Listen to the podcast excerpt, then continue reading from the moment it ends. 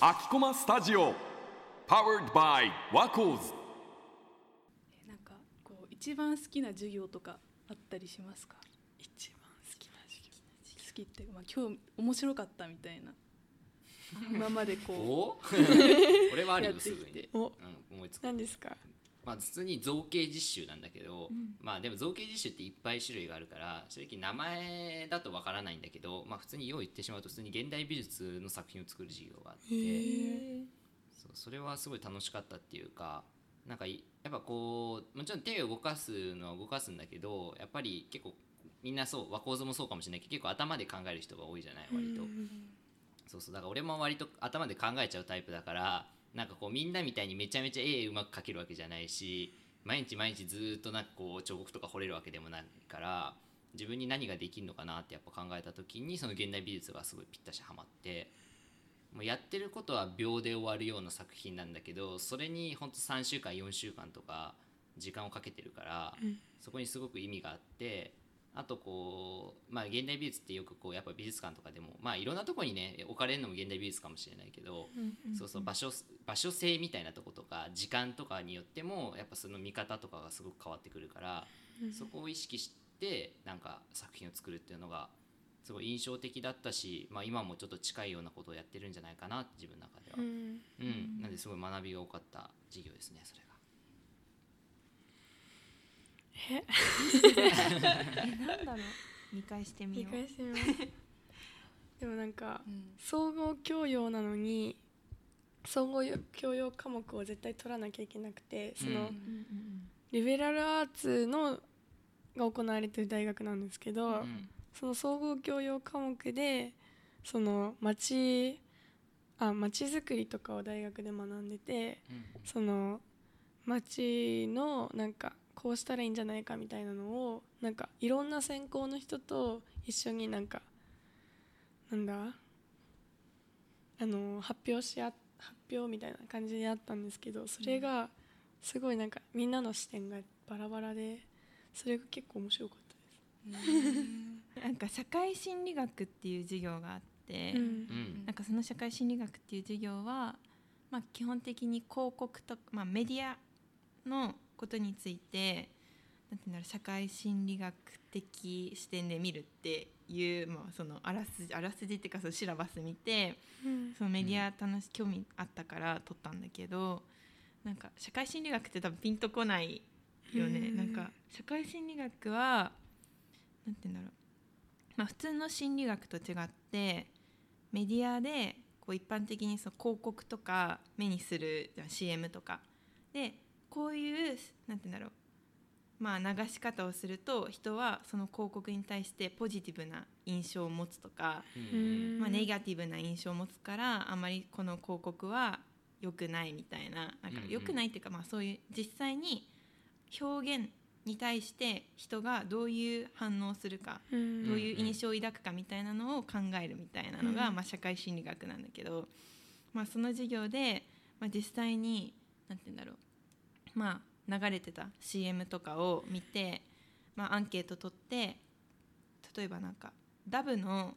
石鹸なダブってわかる？んダブの,、はい。あの CM でジェンダーをベースにしてなんかあのなんだっけ？男のひあえっと女の方でまあそのジェンダーあの LGBTQ で、で男性として、まあ、社会に出てで働い活躍なさってるっていう方がその CM で取り上げられてた時に何て言うんだろう。それをなんか 難しいな。なんか難しいこと言ってる私。ダメだ。いい。難しい。えなんかそれでなんかまあそういうネタを取り上げることってまあその今の、まあ、今もう2023年の現状況だったら結構まあ普通に当たり前として、まあ、そういうのって、まあ、受け入れるようなうん。世の中にも結構変わってるから、うん。そうみんなポジティブに普通に受け入れるけどちょっと前 2, 2年前とか、うん。そういう時代の時は、まあ、ちょっと違和違和感っていうか、うん。まあ、ちょっとスッと受け入れられない広告の形だったのかなみたいなこともあって、その時期にそういう CM って、まあ、ポジティブに受け入れられたのかみたいな感じの話をしたりする授業なんだけどなんかそういうなんか自分はメディアに携わってみたいなと思って、まあ、その広告が実際に自分が作り手としてこういう作り方をしたらそのなんていうんだろう人に買ってもらえたり商品買ってもらえたりとか、まあ、番組だったら聞いてもらえたりとか見てもらえたりとかどういう視点に立ったらそうやってみんなにこう受け入れてもらいやすい広告作れるのかなっていうのを知りたくて、まあ、受けててすごいいろんな気づきになったなっていうのがあってなんかそれの期末課題が自分の今まで見てた映画とかドラマとかうん。なんか本とかでなんかその内容をうん自分的な社自分のなんていうの社会心理学的な視点でなんか説明してみましょうみたいなめちゃくちゃ自由なテーマでうなんか私「逃げるは恥だが役に立つ」っていううん。ドラマうん。がめっちゃ好きで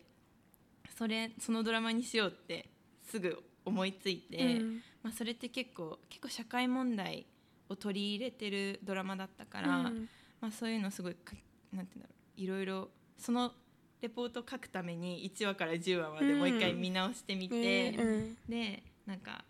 そういろんあ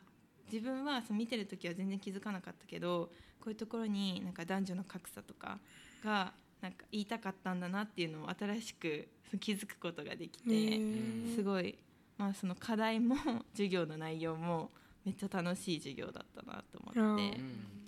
それが良かったかな。りほさんはなんか？あ私は、